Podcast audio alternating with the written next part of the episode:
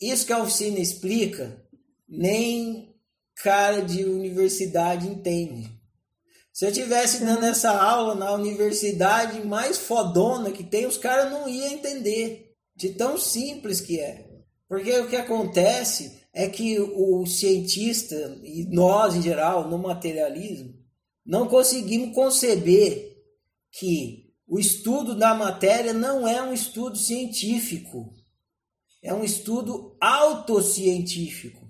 Isso é inconcebível.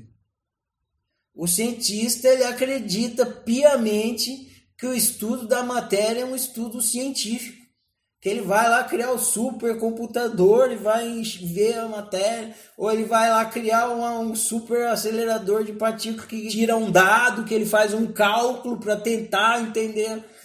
Ele acha que o estudo da matéria é um estudo científico, porque ele acha que matéria é coisa.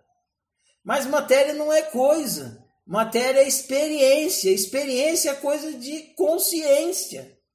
Então, o estudo da matéria não é um estudo científico, é um estudo autocientífico.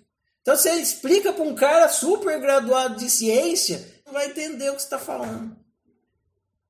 E ó que ele tem anos e anos de treinamento de pensar na coisa. Vocês entram aqui, vou usar uma metáfora, não leve a mal. Vocês estavam lá ontem lendo caras, entendeu?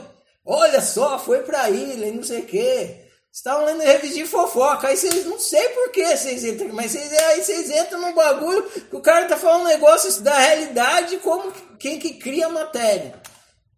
Eu ficaria perplexo se vocês entendessem. Contudo, essa é a realidade que eu estou experimentando, então eu falo. Agora, eu não tenho expectativa que vocês entendam. Eu não tenho expectativa que vocês entendam, mas é minha função falar, porque esse é o meu trabalho. E meus alunos são vocês, então eu tô falando.